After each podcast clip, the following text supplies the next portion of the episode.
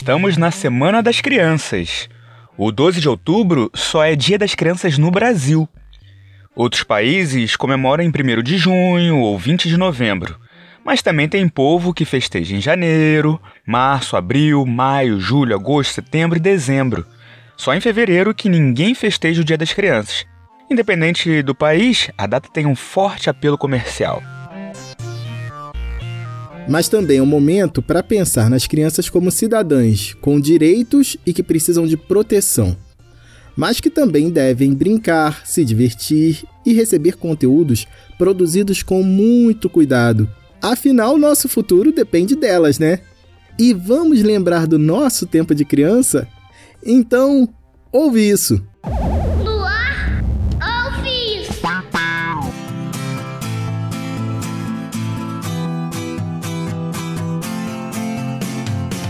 Oi, seja bem-vinda, bem-vindo. Este é o podcast Ouve Isso.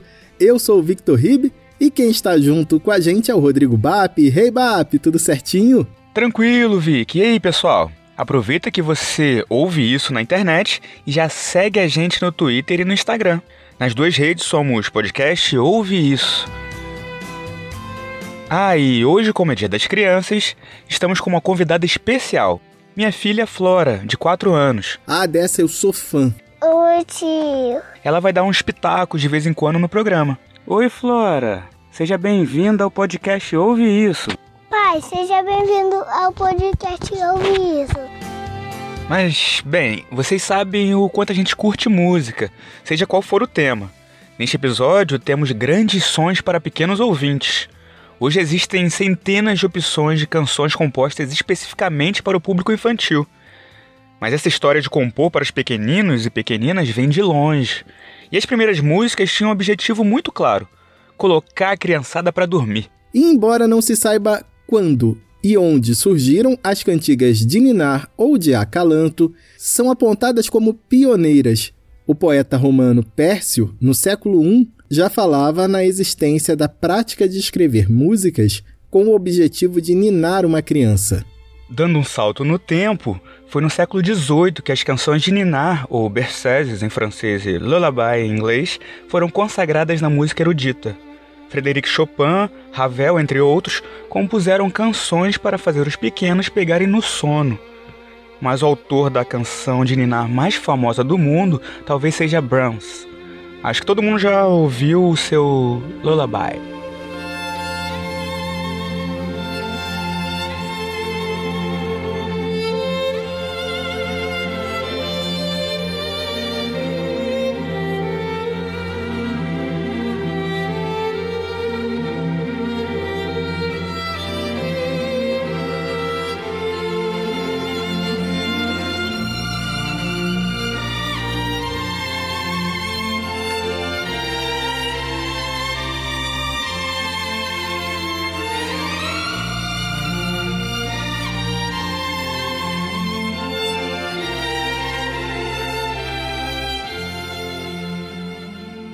Consagrado compositor romântico escreveu a música para a amiga cantora Berta Faber celebrar o nascimento do filhinho dela.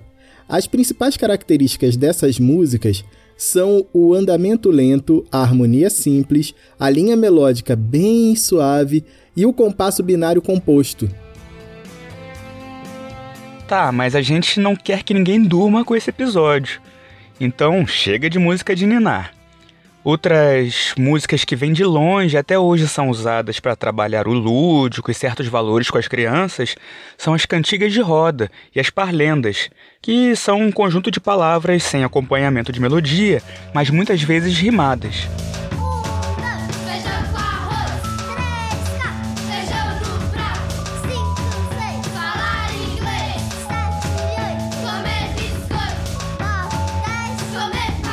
Com origem desconhecida, tanto cantigas populares quanto as parlendas são de domínio público. Os músicos Sandra Pérez e Paulo Tati, da dupla Palavra Cantada, fazem sucesso com vídeos animados de versões de cantigas tradicionais do nosso folclore.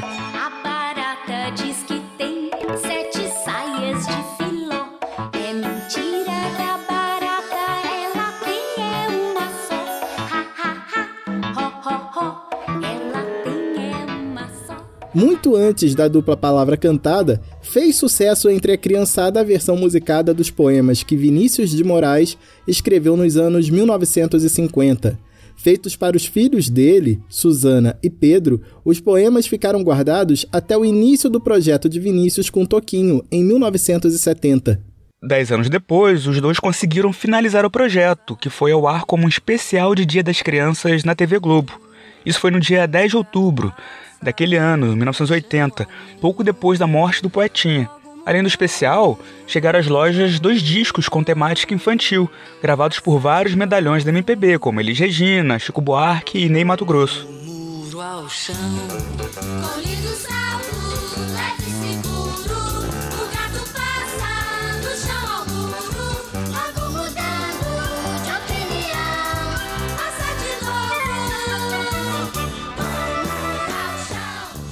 Em homenagem ao centenário de Vinícius de Moraes, uma nova versão da Arca de Noé foi lançada em 2013 com regravações de quase todos os temas que estavam nos álbuns originais e algumas inéditas, como As Borboletas, musicada por Cid Campos a partir de um poema de Vinícius.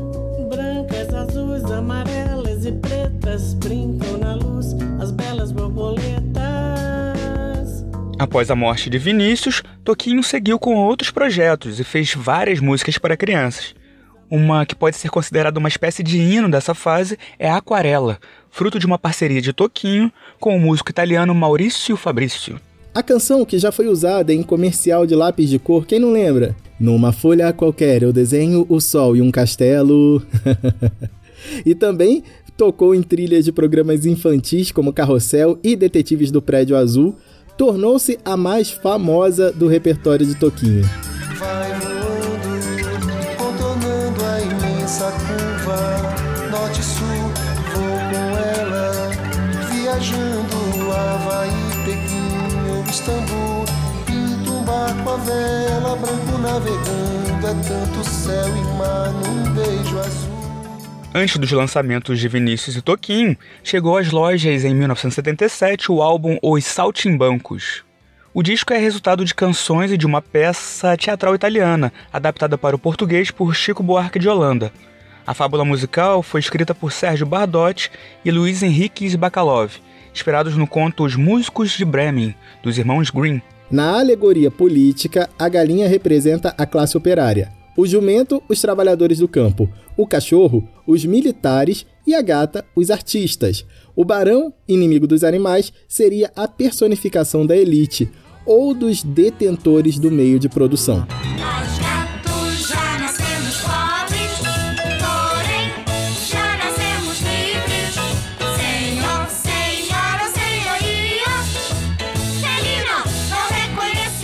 A primeira montagem da peça estreou no Canecão, no Rio de Janeiro, em agosto de 1977, com direção de Antônio Pedro e contando no elenco com Marieta Severo, a gata, Miúcha, a galinha, Pedro Paulo Rangel, o cachorro e Grande Otelo, o jumento.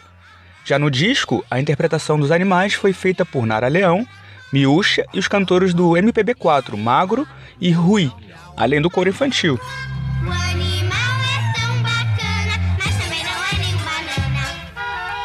Au, au. E aí, ó. Miau, miau, miau. Cultura e comportamento. Com a segmentação da TV e maior atenção do mercado com os pequenos consumidores, proliferaram produtos para a garotada. Programas de TV e grupos musicais direcionados ao público infantil passaram a ser cada vez mais presentes na cultura pop quem tem mais de 35, 40 anos deve se lembrar de artistas como Bia Bedran. Minha boneca de lata bateu com o nariz lá no chão. Levou mais de duas horas pra fazer a arrumação. Desamassa aqui. Trem da Alegria.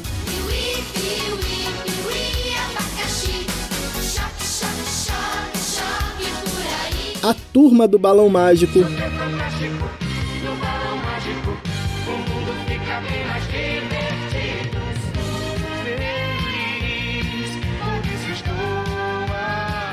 e o Castelo Ratimbum.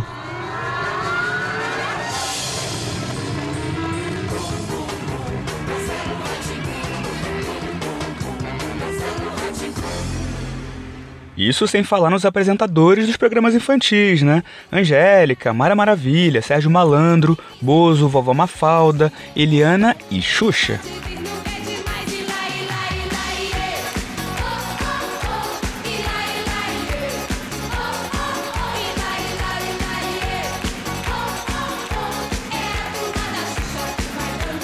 E a onda de novas produções musicais para crianças seguiu nas décadas seguintes. E muitas canções que encantam pequeninas e pequeninos vêm de desenhos animados e animações. Por falar em desenho, Flora, qual o desenho que você mais gosta? Corey Garson e Ladybug e também PJ Max, Patrulha Canina e são essas coisas que eu gosto. Mas você pode contar as músicas que você gosta? Flora, quais músicas você gosta muito? Você. Ah, eu gosto de muitas músicas variadas. Você gosta, por exemplo, das músicas do DPA? Eu amo. Qual sua favorita? DPA, DPA, DPA, DPA. Os detetives do pé de azul. DPA, DPA, DPA, DPA.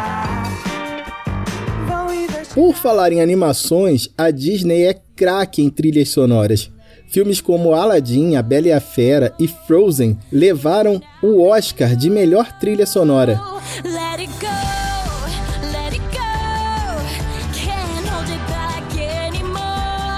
Ao todo, são 14 estatuetas nessa categoria para o estúdio que mostram que essas músicas não fazem sucesso apenas com o público infantil. Tem mais alguma que você lembre?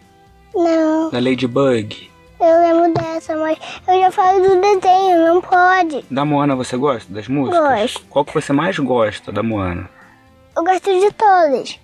Do mal e você gosta? Eu gosto mais do Tamatoa. Ah. Eu do mal e, e da Moana, e do pé da Moana, da avó da Moana. E Flora, me da conta... Da mãe da Moana. Eu arrasei, eu já sei sou só o do lugar. Hey! E não dá para falar sobre música infantil sem citar o Mundo Bita. O simpático apresentador de circo com bigode laranja tem cantado crianças e adultos desde 2011, quando foi criado em Recife pelo músico e designer Chaps Mello. Ele desenhou o personagem Bita para decorar o quarto de sua filha Bebel, que ainda estava para nascer. O canal Mundo Bita tem hoje mais de 5 milhões de inscritos e as músicas e animações estão presentes em vários canais de TV e streaming. Alguns vídeos têm mais de 150 milhões de visualizações.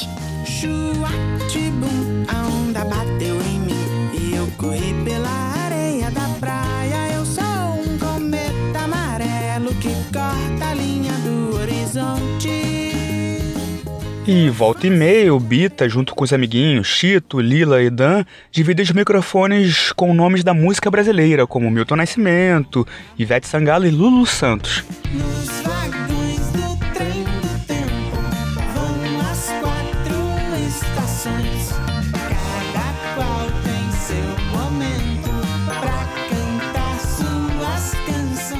É um fenômeno com a fórmula perfeita, porque atrai as crianças, mas também conquista os adultos.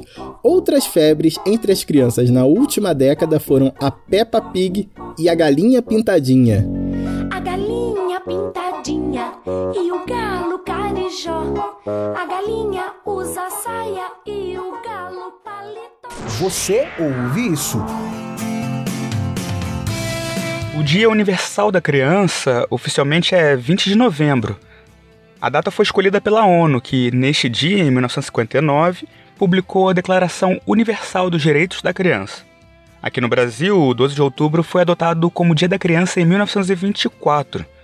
Em 1940, Getúlio Vargas decretou que 25 de março seria o Dia da Proteção à Maternidade, à Infância e à Adolescência. Para variar, a lei de Vargas não pegou e em 1960, a fabricante de brinquedos Estrela e a Johnson Johnson criaram a Semana do Bebê Robusto, imagina? Era uma promoção conjunta para turbinar as vendas das duas empresas e se tornou uma data comercial. Lei não pega, mas se tem um povo que curte data comercial, esse povo é o brasileiro, viu? Pois é, 96 anos atrás, o 12 de outubro se tornou o Dia das Crianças no Brasil. E apesar da mudança de data, até os anos 60 era um dia de valorizar os direitos das crianças, depois que virou uma data mais de consumo do que de direitos. Por isso, nós entrevistamos uma especialista no assunto. Ela é jornalista especializada na produção de conteúdo infantil. Seja muito bem-vinda, Priscila Crispi. Oi, Vitor. Oi, Rodrigo. Oi, todo mundo que está acompanhando a gente. Queria agradecer, em primeiro lugar, essa oportunidade de estar tá aqui nesse podcast tão legal para falar de um tema que eu adoro, fazendo rádio que eu adoro com um colega que eu adoro, que gosto muito do Vitinho, já trabalhamos juntos com rádio. Então, para mim é um prazer estar aqui falando sobre isso com vocês. Ah, uma alegria enorme receber você aqui. Bom, mas vamos ao tema do episódio. Pri, a gente tem uma ideia de que cidadania é uma qualidade de quem vota e paga os próprios impostos. Nem sempre, né, paga os impostos, né, mas só que as crianças não fazem isso. Não votam, também não pagam impostos. Em uma época de tanta desinformação, Faz parte dos direitos da criança ter acesso à informação e entretenimento de qualidade? Interessante essa pergunta. Para falar a verdade, eu nunca tinha pensado por essa perspectiva, mas ela faz bastante sentido. Porque não só eu acho que muita gente não vê as crianças como cidadãos, como por causa dessa negativa da gente negar as crianças é, que elas são cidadãos de fato dentro da nossa sociedade, a gente também passa a negar os direitos que elas têm, né? E na verdade, a nossa sociedade moderna, pós-moderna, é, passou a entender que cidadão não é aquela pessoa que tem obrigações, como era, por exemplo, antes da Revolução Francesa, né, que era obrigação dos servos e os privilégios dos senhores, né? Então, o que, que é o centro do, da cidadania? Na verdade, são os direitos que a gente goza.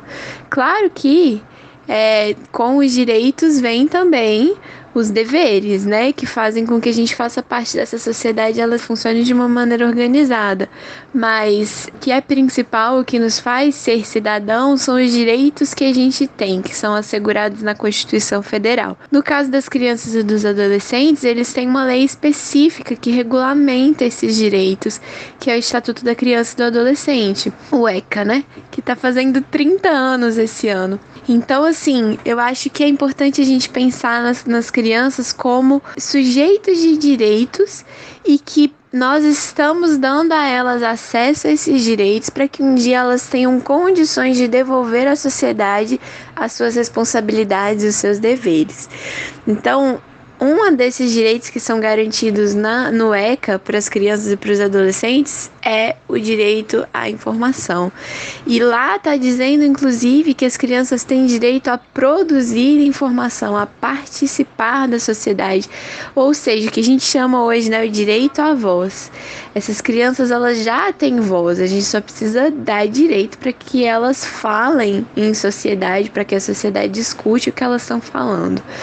Isso já acontece muito hoje por causa da internet, mas acho que é importante a gente pensar de que forma esse, essas crianças tenham acesso a esses meios, a essas plataformas, de uma maneira em que esses direitos sejam realmente preservados elas estão só na internet ou elas estão seguras na internet, ou elas estão consumindo informação de qualidade, ou elas têm é, um preparo, elas têm educação, que a gente chama de educação midiática ou literacia midiática.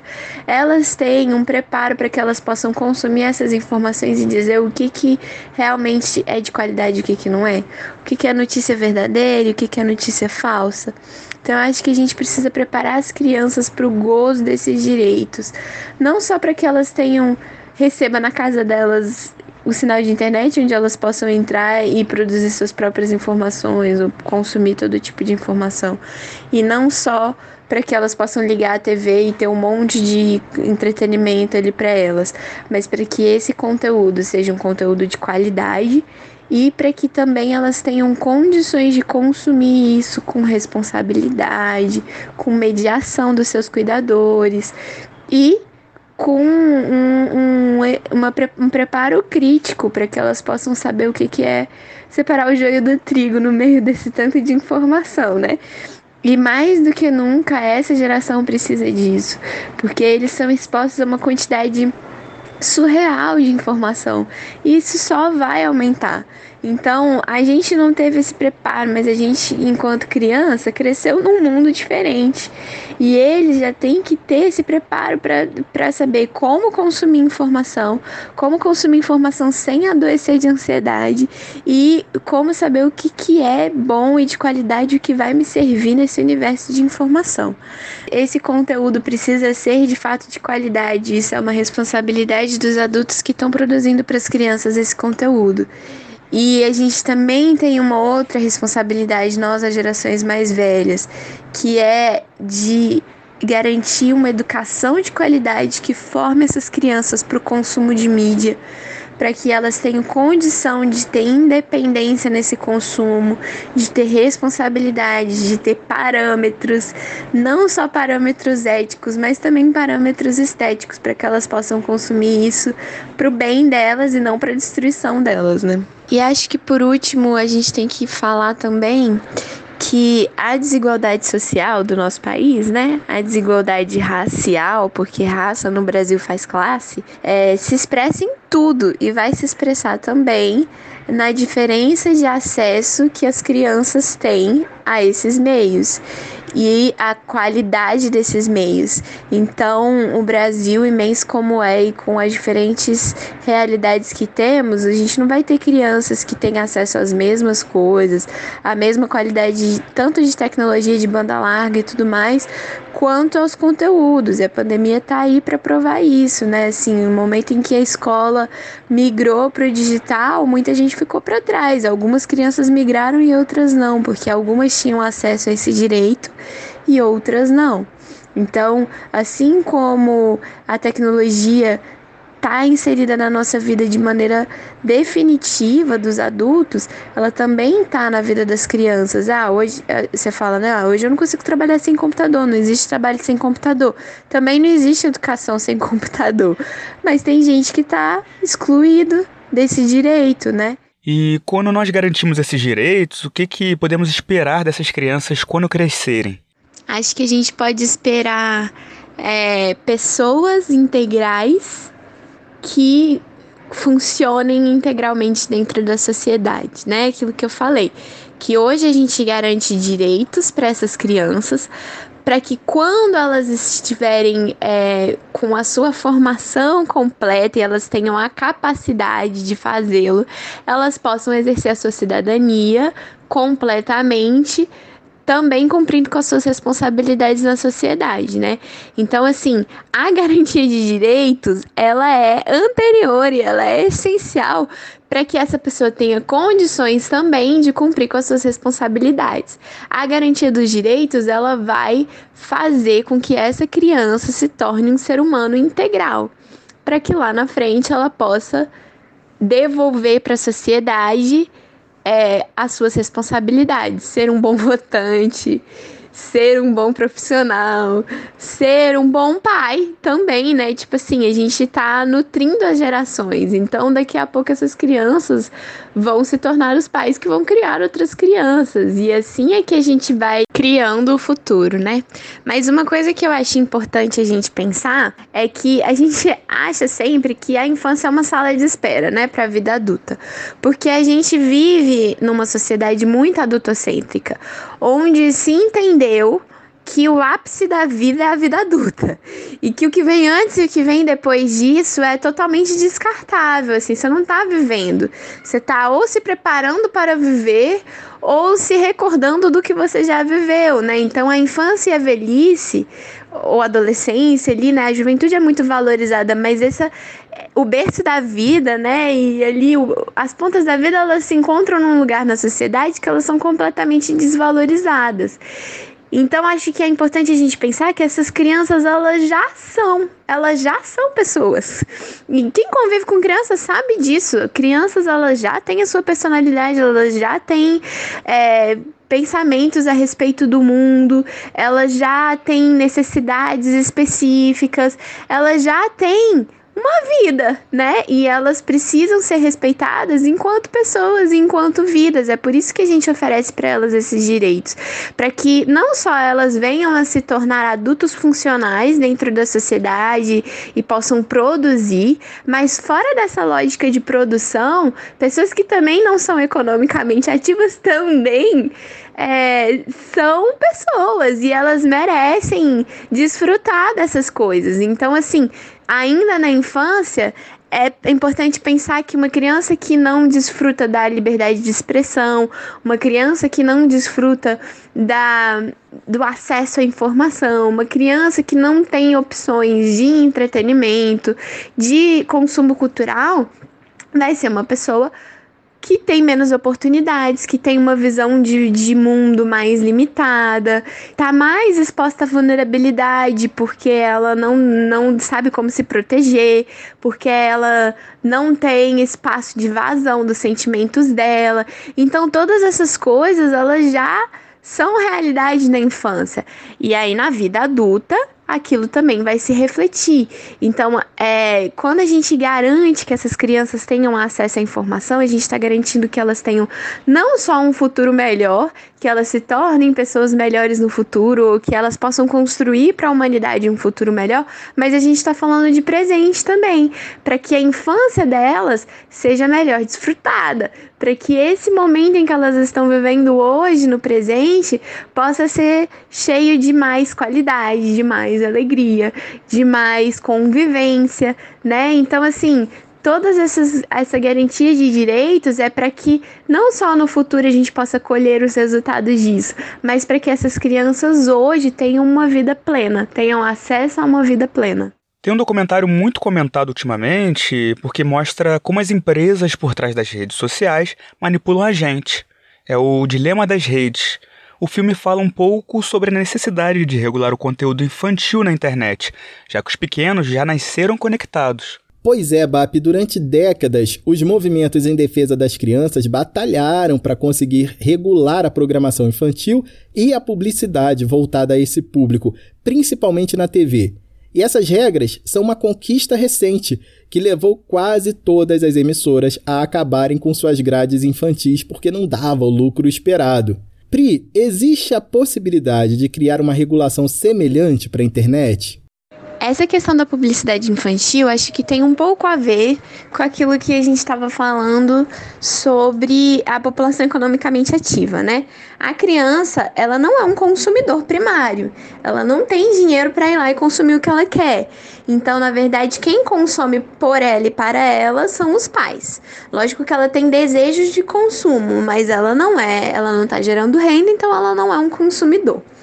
E aí, dentro dessa nossa sociedade maluca, né, que, que trata o cidadão como se fosse um consumidor, que ser cidadão é igual a ser um consumidor, se você não é um consumidor, você tem menos direitos. E aí, assim, a gente produz conteúdo para quem consome, porque é quem vai comprar aquela publicidade que paga aquele conteúdo. Então é toda uma lógica meio maluca que deixa a criança fora disso. Então a partir do momento em que, obviamente, foi proibido a publicidade para criança, porque se comprovou que aquilo era prejudicial para o desenvolvimento da criança, os conteúdos pararam de aparecer também, assim, e migraram, por exemplo, para TV paga, aonde existe publicidade, mas hoje de um jeito meio disfarçado, sabe? Enfim, então eu acho que falar sobre essa questão das conquistas é, na publicidade acabou implicando num retrocesso da produção de conteúdo, porque a publicidade pagava o conteúdo. Então, agora, onde está o conteúdo para criança? Muita coisa está na internet. E aí a gente pensando em internet, pensa-se num universo muito pouco regulamentado. E isso de todas as maneiras, né? A gente está muito refém das grandes empresas, das big techs e tal. É toda essa discussão que tem se feito das redes sociais, como eles têm sequestrado as nossas emoções, né? E usado para publicidade e tudo mais, e não existe nenhuma regulamentação nesse sentido. Então, calcula, se não existe uma regulamentação financeira, quanto mais uma regulamentação no que diz respeito à defesa e proteção dos direitos das crianças.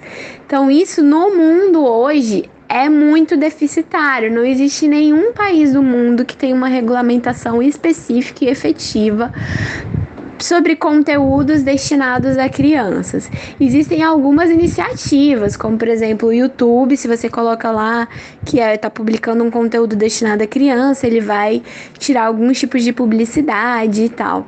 Mas, enfim, não existe esse olhar para a gente vai fazer algo que vai proteger e estimular as crianças.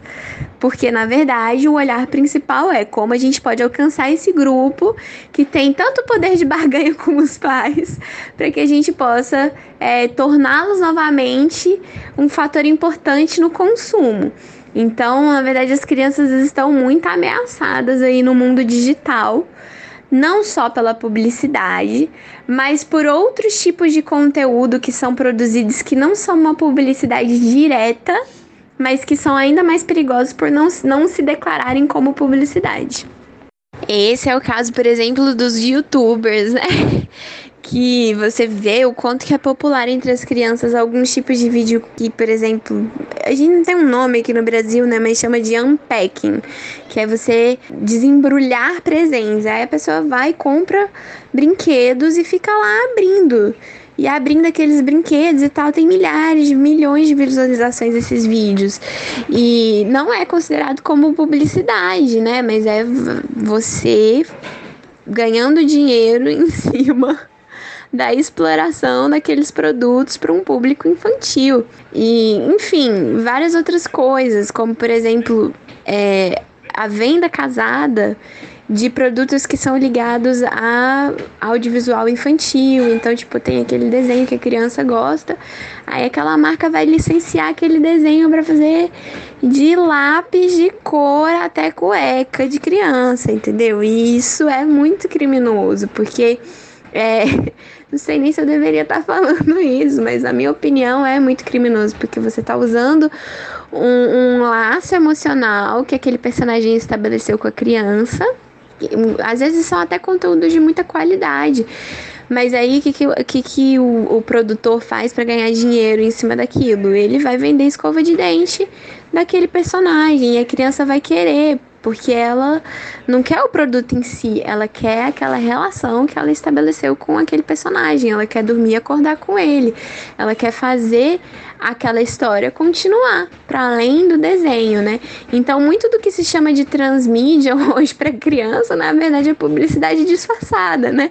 Você não está criando outros tipos de conteúdo, a possibilidade da criança trazer esse conteúdo para o offline. Você está, na verdade, criando novos produtos para ela consumir. Agora, falando de segurança na internet, a gente tem que pensar que a publicidade não é o único perigo que as crianças têm na internet, né? Para nomear alguns aqui, eu diria que o abuso e exploração sexual de crianças na internet é um dos maiores problemas que a gente tem hoje, é uma das maiores ameaças que a gente tem à infância. Então, isso é uma questão que precisa ser regulada e hoje é muito pouco regulada, apesar de todas as medidas protetivas que o Brasil tem em relação ao combate à exploração sexual de crianças.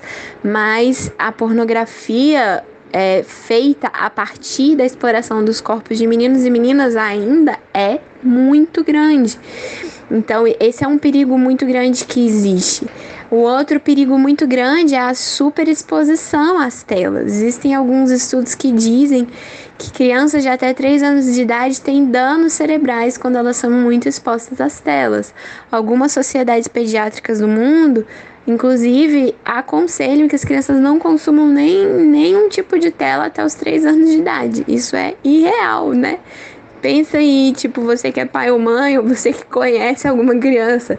E real, uma criança passar ilesa até os 3 anos de idade sem consumir tela.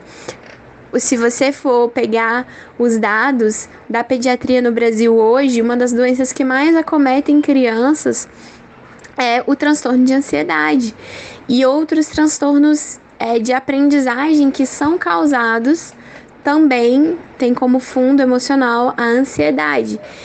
Lógico que existem muitos outros fatores, né? Físicos, emocionais, familiares que levam ao transtorno de ansiedade, mas certamente, assim, essa questão das crianças estarem submersas e afogadas nesse mundo da informação é um dos fatores para que o índice de, de transtorno de ansiedade tem aumentado tanto na infância. Depressão, coisas que não eram tão comuns em uma infância offline.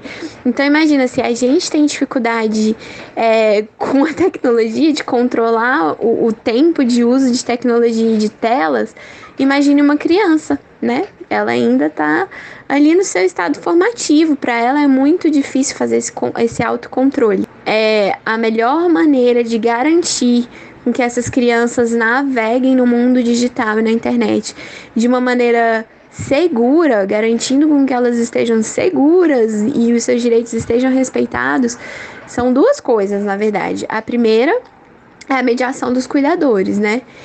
Assim, muitas vezes você vê que os pais usam a tecnologia para não ter que mediar o contato com os filhos. Então eles estão cansados, não sei o que, eles ligam uma TV, eles ligam um videogame, eles dão o celular na mão da criança. E aquele é o momento em que o pai consegue descansar do cuidado que ele tem dos filhos. Mas a verdade é que esse é um momento que você precisa ter cuidados ainda. Você precisa estar tá supervisionando essa interação das crianças com as mídias. Infelizmente é isso. Quem resolve ter filho tem que ter isso tem que ter isso na cabeça, tem que ter essa consciência. A tecnologia não pode ser um momento em que você vai delegar para o mundo a responsabilidade de mediar e de cuidar do seu filho. Aquele momento ali também precisa ter supervisão. A outra questão é a educação, que eu já falei. A literacia midiática, a educação para a mídia, educomunicação, seja lá, tem mil termos para isso é um tipo de habilidade essencial para a sociedade que a gente vive hoje. Não tem como a gente continuar tendo escolas que não tem isso como matéria obrigatória, porque o tempo que as crianças passam diante da tela é maior do que o tempo que elas passam na escola. E os desafios que elas vão ter hoje e no futuro estão muito ligados à maneira como elas é, estão e se relacionam com as outras pessoas na internet. Então, não só para essa criança não ser violada nos seus direitos, mas para ela também não cometer violência. Qual o comportamento que essa criança está tendo na internet? Ela precisa ser educada. É preciso falar sobre isso nas escolas de uma maneira sistemática. É preciso que isso torne uma agenda dos governos em alguns países isso já existe, no Brasil é tipo assim, iniciativas isoladíssimas, mas é preciso também que a própria mídia possa educar para a mídia, assim. Então, quem produz conteúdo para criança precisa falar sobre o quanto as telas são aditivas, que você, você tem que colocar um limite naquilo. Precisa falar sobre fake news, precisa falar sobre violência sexual contra a criança, precisa falar. A criança informada é uma criança menos vulnerável aos perigos que a vida digital vai trazer. E essa é a realidade delas hoje, não do futuro, mas hoje. Elas já estão inseridas nesse mundo, elas são nativos digitais, elas precisam aprender como se comportar nesse mundo. É isso. Obrigadão pela entrevista, Priscila Crispi, jornalista e produtora de conteúdo infantil. Gente, eu agradeço demais a oportunidade. Adorei esse bate-papo. E, e eu acredito que é muito importante a gente falar sobre isso. Eu não sou mãe. E lógico, eu trabalho com conteúdo para criança, então eu tenho um interesse nesse universo, mas independente de você ter ou não uma criança, as crianças fazem parte da nossa sociedade e o Estatuto da Criança e do Adolescente diz que todos nós somos responsáveis por elas. Então, mesmo se você não tem uma criança por perto, você precisa saber desses temas, você precisa estar ligado neles e ajudar a garantir uma infância saudável, segura, feliz para que a nossa sociedade também seja feliz, né? Então eu acho que aquela coisa do ditado africano, né? Precisa uma aldeia inteira para criar uma criança. A gente é a aldeia e tem várias crianças por aí, a gente precisa fazer alguma coisa para colaborar nosso, no nosso papel de, de criar essas crianças, né? Então agradeço demais por essa oportunidade, acho incrível a gente poder estar tá falando isso e é isso. Um abraço para vocês. Se cuidem, cuidem das suas crianças e aproveitem o melhor que a mídia e os conteúdos digitais têm para nos oferecer aí. Um beijo. Beijo para todos que estão nos ouvindo. Falou, Pri. Um beijão e até a próxima. Ah, e acho que a Flora pode dar a visão dela sobre isso também. Quando você vê vídeo no YouTube, aparece alguma propaganda? Parece muito chato. Você não gosta de propaganda? Não, Flora, e quando aparece vídeo de propaganda, com alguma propaganda de brinquedo, você fica com vontade de pedir pro papai e pra mamãe comprarem? sim. E até pro vovô. Cultura e comportamento. Ouve isso.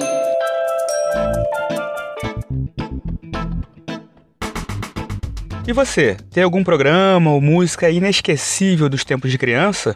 Ou que te fazem lembrar a infância? Conta pra gente no nosso Twitter ou Instagram.